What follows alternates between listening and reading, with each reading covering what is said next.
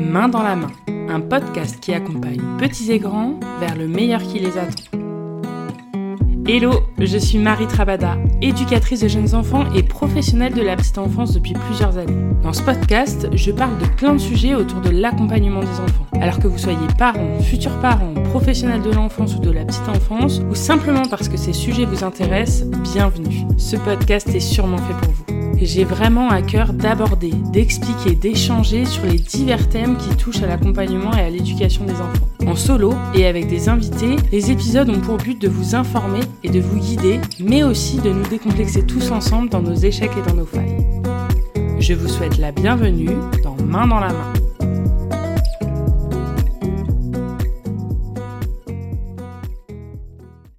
Bonjour et bienvenue dans cet épisode. J'espère que vous allez bien. L'épisode d'aujourd'hui est un peu particulier car c'est un épisode hors série. Si vous êtes parent ou professionnel de la petite enfance ou même si vous suivez un peu les actualités dans ce domaine, vous savez que les derniers mois et les dernières semaines ont été bien remplis. J'avais envie de vous proposer un épisode pour décrypter un peu tout ce qui se passe et pour peut-être vous expliquer et mettre des mots sur euh, les événements récents. Cet épisode, il va parler euh, forcément du reportage qui est sorti sur BFM TV il y a quelques semaines, au début du mois d'avril, et euh, du rapport de l'IGAS sorti courant du mois de mars. Je trouvais important de pouvoir donner euh, mon point de vue en tant que professionnelle de la petite enfance, éducatrice de jeunes enfants qui travaille actuellement en crèche. J'espère que ça va vous plaire. Cet épisode, il a pour but d'échanger, de débattre, donc j'attends avec impatience vos retours et vos impressions en tant que professionnel, en tant que parent ou même en tant que personne extérieure à tout ça. Je vous souhaite une très bonne écoute.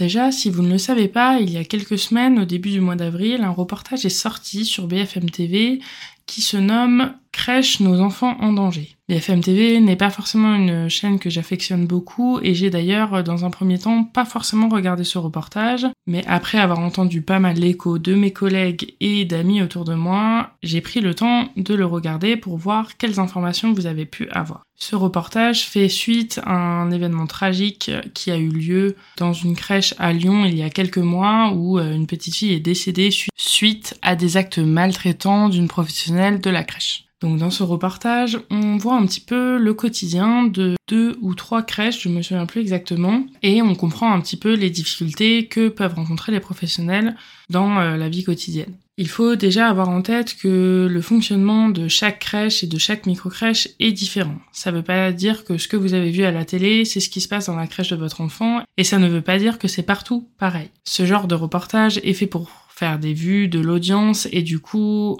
un titre racoleur accrocheur pour euh, permettre aux gens d'être intéressés par le sujet. Mais pour moi, il est quand même important que ce genre de reportage existe, car ils permettent de mettre en lumière les réelles difficultés euh, de notre métier. J'avais déjà été confrontée à ce genre de reportage quand je travaillais en protection de l'enfance. Il y avait une période où il y avait eu deux, trois reportages sur euh, les structures d'accueil de la protection de l'enfance. Et forcément, en tant que professionnel, ça peut nous mettre à mal puisque ça met en lumière euh, les mauvaises pratiques et euh, les mauvais fonctionnements.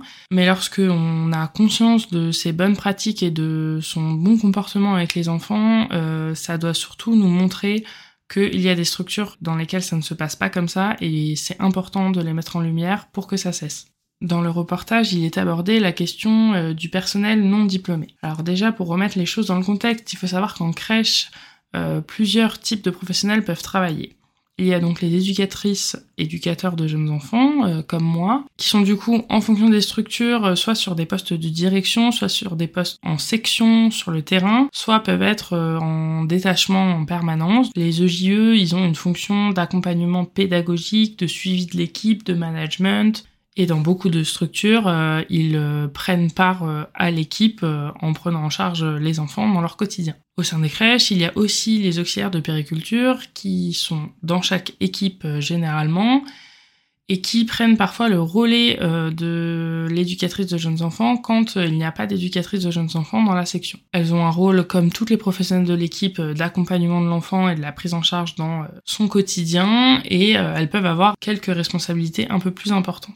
Au sein des équipes de crèche sont également présents des APE, ce que l'on appelle agents de la petite enfance, et ce sont des professionnels qui sont diplômés d'un CAP petite enfance ou d'un PEP. Elles font partie des équipes et sont dans la prise en charge quotidienne de l'enfant. Et depuis quelque temps, il y a la possibilité d'embaucher des non diplômés.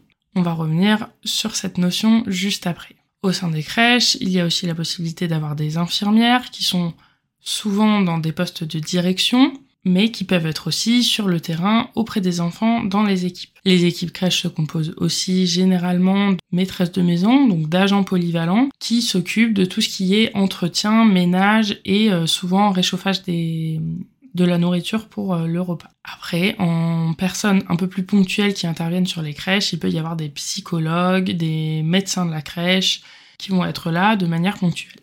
C'est un résumé vraiment très rapide des quelques métiers qui font partie des équipes de crèche. Les équipes, elles sont pluridisciplinaires, ça veut dire qu'il y a plein de métiers différents et c'est ce qui rend riche notre travail au quotidien. J'espère avoir l'occasion dans les futures semaines, futurs mois, de pouvoir euh, faire des interviews en tête à tête avec chaque corps de métier pour peut-être vous présenter les fonctions de chaque métier vraiment particulièrement. Durant l'été 2022, un nouveau décret a été publié autorisant l'embauche de personnes non diplômées dans les crèches. Ce décret fait suite à une pénurie importante de professionnels dans le domaine de la petite enfance, mais il a provoqué la colère de beaucoup d'entre nous, euh, puisqu'on a eu l'impression, en tout cas pour ma part, que notre métier était complètement dévalorisé, puisque on pouvait euh, embaucher une personne euh, n'ayant aucun diplôme et qu'il allait faire à peu près le même travail que nous. Moi, c'est un décret pour lequel je me suis mise en grève, c'était la première fois que je me mettais en grève dans ma carrière, mais ça me semblait important.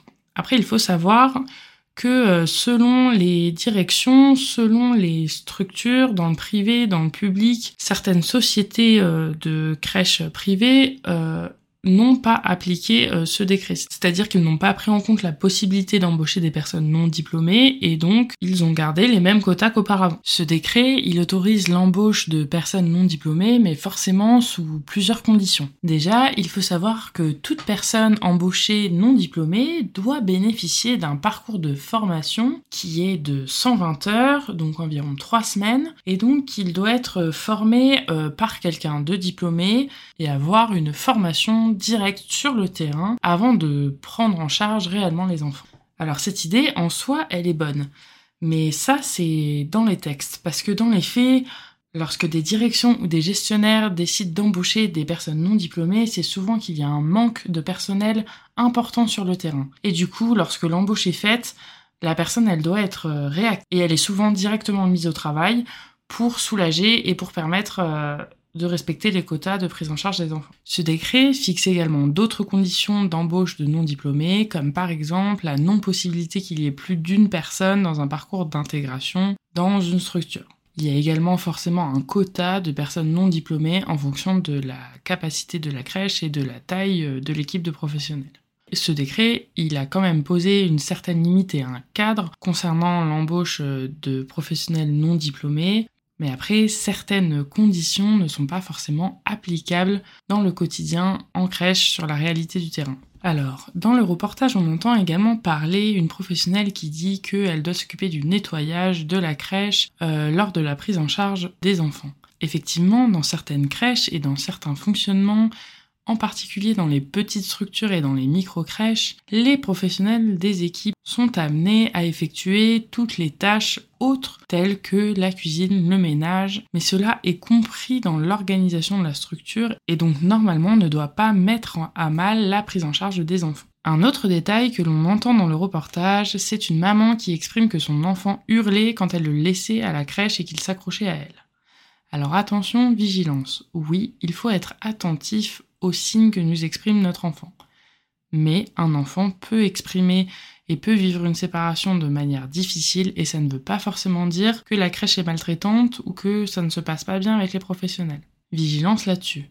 Et ce que je vous conseille et que je répéterai sûrement tout au long de l'épisode, c'est de prendre contact et de créer une réelle relation avec les professionnels qui s'occupent de vos enfants. Certains parents le font et d'autres sont parfois beaucoup plus distants. Nous, en tant que professionnels de la petite enfance, on a à cœur de prendre en charge vos enfants, de répondre à leurs besoins, de comprendre ce qui se passe à la maison, de comprendre ce qui se passe avec vous. Et plus on échange avec les parents, et plus notre prise en charge, elle sera adaptée aux besoins de l'enfant. L'accompagnement à la parentalité et les échanges avec les parents sont une partie intégrante de notre travail. Le travail se fait souvent beaucoup plus facilement lorsque les parents nous expriment ce qui se passe à la maison, nous font part des changements, des habitudes, et de tout ce que leur enfant vit au quotidien et qu'ils sont attentifs à ce que nous, on peut leur partager du quotidien de la crèche vous avez la possibilité de vraiment créer une relation de confiance avec les professionnels qui s'occupent de votre enfant. Et du coup, si cette relation de confiance se crée, l'enfant, il sera beaucoup plus à même d'être serein à la crèche. S'il voit que vous faites confiance, il fera confiance aussi. Par exemple, si votre enfant sera accueilli prochainement sur une nouvelle structure ou avec une nouvelle professionnelle et qu'un temps de familiarisation ou d'adaptation est proposé, prenez part à ce temps. Prenez le temps de discuter, d'échanger, de découvrir le quotidien de la crèche ou du lieu dans lequel votre enfant est accueilli. C'est important parce que vous, en tant que parent, vous allez comprendre ce qui va se passer dans le quotidien de votre enfant et les professionnels vont pouvoir apprendre à vous connaître et vont pouvoir également découvrir ce qui se passe dans la vie de l'enfant à la maison. C'est ce que l'on appelle le travail en coéducation. Les parents sont responsables de l'éducation de leur enfant, mais la réalité c'est que l'enfant y passe une grande partie de son temps à la crèche ou sur un moyen de garde. Il est donc important de pouvoir travailler ensemble et que vous puissiez nous donner des bases pour que l'on puisse adapter notre accompagnement. Je ne vais pas spécialement m'étendre plus sur ce reportage parce qu'après il y a beaucoup de choses qui se répètent et des choses qui n'ont pas forcément beaucoup d'intérêt à aborder dans cet épisode. Si vous avez envie de le découvrir, vous retrouverez très facilement l'épisode, mais honnêtement c'est pas indispensable de le regarder. On va maintenant plutôt s'attacher au rapport de l'IGAS, puisque c'est là-dessus vraiment que je voulais insister. Alors, Jean-Christophe Combe, qui est le ministre des Solidarités, de l'Autonomie et des Personnes handicapées, il a confié à l'inspection générale des affaires sociales, l'IGAS, une mission d'évaluation de tout ce qui se passe dans, le domaine de la petite enfance, au sein de ce que l'on appelle les EAJE, les établissements d'accueil du jeune enfant. Cette demande, elle a été faite à la suite toujours de cet événement tragique qui a eu lieu à Lyon euh, il y a quelques mois. Ce rapport de l'IGAS, le but c'était d'évaluer les conditions d'accueil et de comprendre quels étaient les soucis, les problèmes, d'évaluer ce qui pouvait être modifié pour améliorer la prise en charge des enfants. Ce rapport de l'IGAS, il a été fait à la suite de 4 mois d'investigation dans plusieurs EAJE. Je vous mettrai le lien en note d'information si vous voulez accéder à ce rapport. Alors il fait plus de 100 pages, donc je vous conseille pas forcément de le lire en entier. Moi je l'ai feuilleté à certains endroits, mais l'avantage c'est que les 10 premières pages sont une synthèse de tout ce qui est écrit, plus euh, les recommandations, et donc du coup au bout de 10 pages on a à peu près euh, tout ce qui est inclus dans euh, le rapport. Je vais cependant quand même essayer de vous le résumer pour que vous ayez quelques-unes des notions qui sont abordées à l'intérieur de ce rapport et qui me semblent les plus indispensables. Donc il faut savoir qu'à l'issue des quatre mois d'investigation, euh, l'IGAS, elle dresse le constat que la qualité de l'accueil, elle est super hétérogène dans les établissements d'accueil du jeune enfant. En gros, l'IGAS, il dit qu'il y a des endroits où l'accueil, il est d'une grande qualité, il est porté sur une réflexion pédagogique approfondie, et que euh, la prise en charge des enfants est adaptée et à l'inverse, il y a des établissements où la qualité, est très dégradée. L'IGAS, elle insiste sur le fait que les connaissances sur le jeune enfant, elles ont connu des avancées décisives au cours des dernières décennies. Ça a donc permis la prise en compte de ces nouvelles connaissances dans les projets éducatifs des établissements, mais aussi dans la formation des professionnels. Et donc de faire émerger un modèle d'éveil et d'éducation centré sur l'individualité de l'enfant et sur la réponse de ses besoins. Cependant, l'IGAS insiste encore une fois que la mise en œuvre de tout ça, c'est très variable selon les établissements. Et ça dépend également de certaines conditions d'accueil, telles que la qualité des locaux, la formation des professionnels et la capacité générale de l'équipe et de la structure à répondre aux besoins des enfants. L'IAS insiste également qu'il y a des vraies disparités au niveau géographique. Dans le rapport, il y a une phrase qui est, je trouve, très parlante. La dégradation de la qualité peut entraîner des carences dans la sécurisation affective et dans l'éveil des enfants, autant qu'un épuisement des professionnels qui ne parviennent plus à accueillir les enfants dans des conditions requises.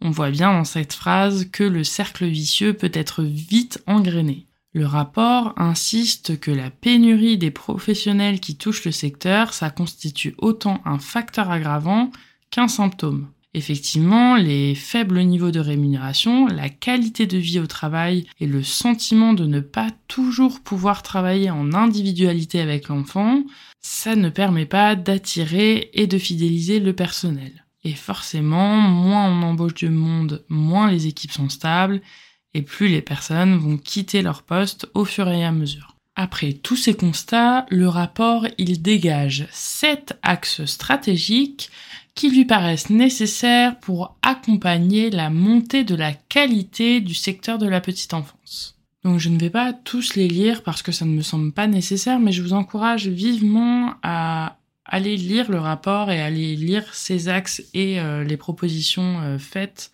dans celui-ci si vous êtes professionnel de la petite enfance ou même si vous êtes parent, parce que je trouve qu'il y a des choses très intéressantes et des évolutions possibles qui, si elles sont appliquées, pourraient vraiment faire améliorer notre quotidien. Ce qui a retenu mon attention, c'est par exemple euh, un questionnement sur le rythme des enfants qui n'avait pas forcément été posé auparavant. Le rapport fait le comparatif avec le rythme des politiques euh, scolaires et que du coup en crèche certains enfants ils peuvent être accueillis plus de 40 heures par semaine et parfois sans le répit régulier des vacances scolaires. Et forcément, euh, ça pose question puisque euh, les enfants en crèche, ils ont moins de 3 ans et c'est un âge où le collectif, qui inclut euh, du bruit, de l'agitation et parfois de la surstimulation, ça peut être particulièrement épuisant pour les enfants. Du coup, le rapport questionne cette... il serait par exemple envisageable d'imposer un minimum de congés aux parents. Et oui, parce qu'il faut avoir en tête que par exemple à l'école, les enfants sont en vacances scolaires toutes les 6 à 8 semaines, alors qu'au sein d'une crèche, même s'il y a des fermetures généralement annuelles qui se passent au moment de Noël et au moment de l'été, il y a des enfants qui sont présents tout au long de l'année. Alors oui, certains parents n'ont pas forcément la possibilité de poser plus de congés, mais la collectivité en permanence peut épuiser les enfants et les semaines de repos ou même les journées très longues ne permettent pas à l'enfant de se reposer. Et oui, parce que la collectivité, ça fatigue et que même si on essaye de proposer un accueil le plus individualisé possible, un accueil collectif ne sera jamais pareil qu'un accueil individualisé à la maison avec les parents. Le rapport parle forcément euh, du taux d'encadrement. Alors actuellement, pour remettre les choses dans le contexte, nous sommes sur euh, une professionnelle pour 5 enfants non marchands, une professionnelle pour 8 enfants qui marchent, et on dit qu'il en faut une pour 6 si les âges sont mélangés, donc s'il y a des enfants qui marchent et des enfants qui ne marchent pas. Le rapport, il insiste que ce taux d'encadrement, il n'offre pas un accueil le plus optimum possible. Ces normes, elles doivent être considérées comme euh, une base réglementaire, mais pas forcément pour ce qui doit être appliqué au quotidien comme proposition. Elle veut donc euh, inscrire une trajectoire pour se rapprocher d'un ratio moyen d'encadrement d'un enfant pour cinq adultes, tout âge confondu. Le rapport, il précise également que l'absence de normes de la taille des groupes d'enfants, ça n'offre pas un accueil forcément de qualité. Le rapport de l'IGAS insiste aussi fortement sur euh, le renforcement et la rénovation du contrôle au sein des structures de AGE. Le rapport insiste également sur euh, la question des maltraitances dans les établissements euh, d'accueil du jeune enfant et donc de renforcer la prévention des risques par plusieurs propositions. Il y a plusieurs recommandations qui sont intéressantes, euh, par exemple l'effectif du personnel de l'établissement pour l'accueil des enfants doit être forcément supérieur à 2, même lors des ouvertures et des fermetures. Il propose également de mieux prendre en compte euh, pour les professionnels le temps de travail hors enfant en imposant par exemple une fermeture anticipée par semaine, une journée pédagogique à chaque temps de vacances scolaires et également un minimum d'une séance mensuelle d'analyse de pratique euh, par professionnel. Voilà, certaines de ces mesures sont déjà euh, appliquées dans des structures, mais pas forcément partout. Certaines propositions concernent également euh, les formations des euh, métiers de la petite enfance euh, en intégrant des nouveaux modules ou en réfléchissant à des nouvelles manières de créer les formations. Bien sûr, il existe une proposition pour déployer en concertation avec les régions un plan d'urgence à trois ans renforcement de la formation d'éducateurs de jeunes enfants et d'auxiliaires de périculture pour pallier aux 10 000 postes manquants actuellement et pour anticiper les besoins liés aux créations de places nouvelles euh, dans les futures années. Voilà, j'ai essayé de faire un petit résumé de tout ce qui était un peu dit dans ce rapport. Alors forcément, j'ai oublié plein de choses parce que ça me semblait euh, pas forcément possible de pouvoir aborder tous les sujets, mais j'avais envie de vous aborder quelques points qui me semblaient les plus importants. Mais du coup, vous allez me dire quel est mon avis sur tout ça et comment euh, on vit tout ça au quotidien au sein d'une crèche, dans une équipe euh, de professionnels de la petite enfance? Alors faut savoir que euh, je pense, pour moi en tout cas, le métier d'éducateur de jeunes enfants est un métier que je fais par passion. Pour moi, c'est un métier que je considère un peu comme une vocation. Depuis toujours, j'ai toujours voulu travailler auprès des enfants et c'est vraiment le cœur de métier, l'accompagnement des enfants, la réponse de leurs besoins au quotidien qui me fait vibrer et qui me fait me lever tous les matins pour continuer de venir à la crèche, même dans les moments où ça peut être un peu difficile. Parce que oui, on va pas se mentir, les périodes compliquées en crèche, ça existe. Les arrêts maladie à répétition, les absences des collègues, le manque de professionnels, l'absence de nouveaux recrutements, parfois c'est difficile à vivre pour les professionnels. On a un métier physique, un métier qui nous prend à la fois beaucoup d'énergie, on est quotidiennement en mouvement, mais également une énergie psychique. On vit euh, dans le bruit, on prend en charge les enfants dans leur quotidien, mais aussi forcément on accueille leurs émotions et l'accueil des émotions, on le sait, forcément psychiquement, ça a un impact. Ça me semble important de vous parler peut-être à certains parents et certaines euh, personnes qui peut-être ne sont pas au courant de ce que c'est qu'un rythme de journée en crèche. Les horaires de crèche, elles euh, peuvent varier. Généralement, les premiers accueils se font aux alentours de 7h30, 8h et souvent les fermetures les plus tard sont aux alentours de 19h il existe forcément des crèches qui ont des accueils plus importants pour des métiers qui, par exemple, peuvent travailler de nuit. Ça peut être, par exemple, comme les crèches hospitalières. Le rythme de la journée s'adapte donc à chaque fonctionnement de chaque crèche un fonctionnement d'une grande crèche, d'une petite crèche, d'une micro-crèche, d'un jardin d'enfants peuvent être complètement différents. Mais il y a quelques bases qui sont impondérables et qui sont dans toutes les crèches et dans toutes les structures d'accueil du jeune enfant.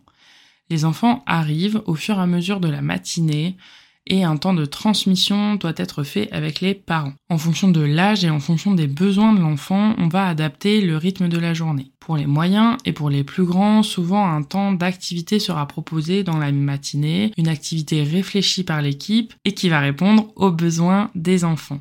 Les enfants, au cours de la journée, ils ont des temps de jeu libres où ils euh, peuvent se balader dans leur section et euh, logiquement, ils doivent toujours avoir des jeux mis à disposition. Forcément, chez les bébés et même parfois dans les autres sections, les enfants au fur et à mesure de la matinée peuvent être fatigués et donc un temps de sommeil va leur être proposé en individuel en fonction de leurs besoins de sommeil. Le midi, forcément, il y a le temps de repas qui peut être organisé différemment selon les structures. Pour les plus petits, repas au siège, au fauteuil, au fur et à mesure passage à table, puis repas en individuel et en petits groupes au fur et à mesure qui va s'agrandir en fonction de leur niveau d'autonomie. À partir de la section des moyens, un temps de sieste plutôt collectif est proposé après le temps de repas, puisque c'est le temps sur lequel les enfants sont généralement fatigués. Les temps de repos, les temps de repas, les temps de jeu sont toujours proposés et on doit s'adapter au rythme de l'enfant. Si l'enfant n'a pas faim, on va pas le forcer à manger. Ça fait pour moi partie des fondamentaux des métiers de la petite enfance. Le respect, de l'enfant, le respect de ses choix et le respect de son rythme de vie. Après, au cours de l'après-midi, en fonction des réveils des enfants, il y a forcément le temps de goûter, puis par la suite des activités ou des temps de jeu. Et après, au fur et à mesure de l'après-midi, les parents arrivent pour venir chercher leurs enfants. C'est un tout petit résumé, mais qui peut-être vous permet de vous situer dans le temps comment ça se passe. Et en fait, si vous vous rendez compte, bah, c'est un peu ce qui se passe à la maison. C'est le même rythme que l'on a à la maison. C'est juste que forcément, en collectivité, on a certaines contraintes qui sont plus importantes et du coup, et du coup, on doit se fixer certaines horaires. Il me semble important d'aborder dans cet épisode la réalité des maltraitances et des violences éducatives. Oui, c'est malheureux, mais on va pas se mentir, ça arrive. Des professionnels maltraitants, des parents maltraitants, ça existe. C'est pas la partie joyeuse de l'épisode, mais c'est important d'en parler. Je pense par la suite faire un épisode sur les maltraitances et sur les violences éducatives ordinaires pour peut-être aider la compréhension de certaines personnes. Pour moi, que ce soit en tant que professionnel ou en tant que parent, ce qui est indispensable, c'est de s'écouter et d'observer. Les types de maltraitances peuvent être nombreuses. Elles peuvent être physiques, elles peuvent être orales et, elles peuvent être psychologiques. Le conseil que je vous donnerai, c'est de vous faire confiance, d'écouter ce qui se passe autour de vous et d'être attentif aux besoins de l'enfant. Si vous ressentez que vous êtes à bout, à un moment ou un autre, que vous soyez parent ou professionnel, l'important est de passer le relais. Et si ce relais n'est pas possible, on laisse l'enfant. On le laisse en sécurité, on prend le temps, on sort de la pièce, on souffle, on respire, mais le geste maltraitant ne va pas régler le problème. Et si, en tant que parent ou en tant que professionnel, on est confronté à la violence de quelqu'un, eh bien on intervient. Et oui, c'est pas toujours facile, mais il en est de notre responsabilité. Si on laisse les choses se faire, ça veut dire qu'on est d'accord avec cette violence. Et donc, on est complice. Prendre en charge des enfants, que ce soit en tant que parent ou en tant que professionnel, est super enrichissant. Les enfants nous apprennent plein de choses au quotidien. Mais on le sait, la réalité de la vie, la réalité du quotidien peut parfois nous amener à être épuisés, que ce soit physiquement ou psychiquement. Et lorsque l'on voit un collègue, une personne à nos côtés qui est tellement à bout qu'elle en vient à avoir des gestes qui ne sont pas adaptés, il faut intervenir, c'est important. Les enfants n'auront pas toujours la parole pour exprimer ce qu'ils vivent. Vous, adultes qui observez ça, il est important de parler à leur place et de faire en sorte que les choses bougent. Ces maltraitances, elles existent, on va pas se mentir. Mais attention les parents. Ne croyez pas qu'elles sont dans toutes les crèches, ni dans toutes les structures. Je sais qu'en tant que parent, le type de reportage que l'on a abordé au début de l'épisode peut faire peur, et je sais que parler de ce genre de maltraitance peut effrayer. Mais gardez en tête que ce que les médias montrent n'est pas la réalité de toutes les structures. C'est la réalité d'une infime partie des structures d'accueil, et oui, c'est important de la montrer, mais ce n'est pas comme ça que ça se passe partout. Je travaille au sein d'une structure dans laquelle j'ai confiance en mes collègues et je sais qu'il n'y a pas de gestes maltraitants et que on essaye d'adapter la prise en charge au plus juste par rapport aux besoins de l'enfant. Et si vous avez besoin de vous rassurer en tant que parent, je vais répéter le même conseil. Nouez contact avec les professionnels. Créez un lien avec les personnes qui s'occupent de votre enfant. Ce lien, il va vous permettre de comprendre qui s'occupe de votre enfant. Cela va également permettre de valoriser la personne qui est en face de vous. Et oui, parce que la valorisation de nos professions, elle passe aussi par vous. Alors certes, on va pas se mentir, on en a besoin de la valorisation de nos métiers. On aimerait être payé plus, avoir des conditions de travail plus favorables, mais il y a quelque chose qui est de votre ressort que certains parents font déjà quotidiennement. Car se sentir reconnu du travail que l'on fait au quotidien avec vos enfants, c'est important. Alors n'hésitez pas à échanger avec nous, à nous faire part de votre quotidien, à nous faire part des évolutions de votre enfant parce que c'est notre richesse et c'est ce qui nous donne envie de travailler. Et surtout, n'hésitez pas également à nous demander des conseils si vous en avez besoin et à échanger parce que, en tout cas, pour ma part, euh, les échanges avec les parents sont une part très importante et qui me font vibrer au quotidien.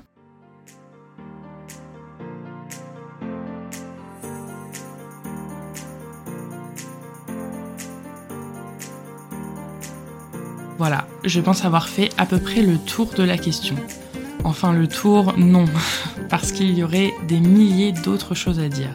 J'espère peut-être avoir répondu à certaines de vos questions et vous avoir donné un aperçu de tout ce qui se passe actuellement dans le monde de la petite enfance. J'attends vos retours avec impatience. N'hésitez pas à me poser des questions, j'y répondrai avec plaisir, soit dans un prochain épisode, soit sur mes réseaux sociaux. Je vous dis à très bientôt. Ciao ciao